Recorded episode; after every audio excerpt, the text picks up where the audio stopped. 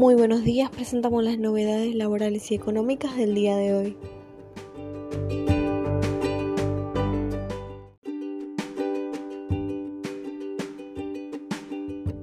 El salario real volverá a caer en 2021 y acumulará cuatro años de pérdidas.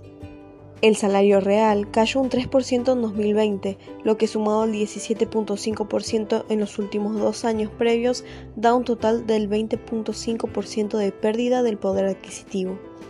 En este contexto, asegura que la política de ingresos será uno de los principales desafíos del gobierno durante este año electoral, pero aún así estiman una caída del 1%.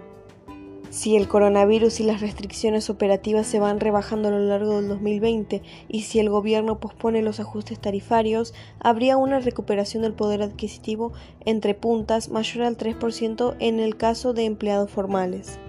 Este avance, aunque no lograría compensar la pérdida del año pasado y mucho menos la acumulada desde 2018, podría ayudar a apuntar el al caído humor social.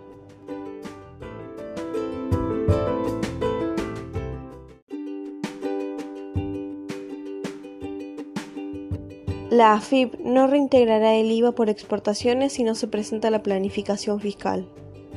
Después de que estudios de abogados y contadores se negaran a informar las planificaciones fiscales de sus clientes y al menos cinco provincias rechazaron la resolución de la Administración Federal de Ingresos Públicos, dispuso que las empresas deberán presentar la documentación requerida para poder acceder a los reintegros de IVA por exportaciones.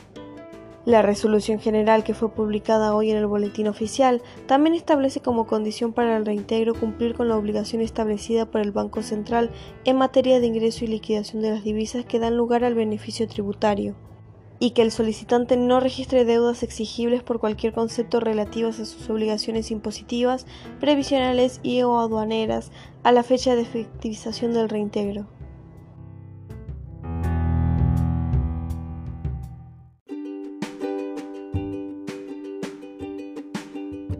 Comercio. El gremio arregló con la Cámara una mejora salarial. Los dirigentes de comercio comenzaron a principios de enero las conversaciones con las cámaras con un reclamo de revisión de la paritaria 2020. Buscaban la incorporación al básico de los 5 mil pesos otorgados en noviembre y un 25% de aumento para el primer cuatrimestre como para discutir el nuevo convenio, desde abril, con un reajuste anual del 37%.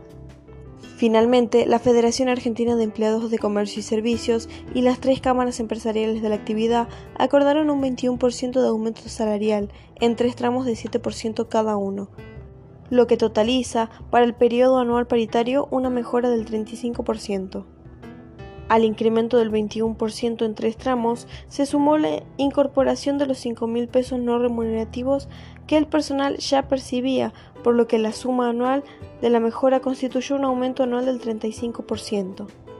De esta forma, se alcanzará un básico, incluido el ítem de presentismo, de 60.513 pesos a partir de abril para el personal del sector de maestranza de la organización sindical que en abril del 2020 percibió un haber básico de 41.790 pesos.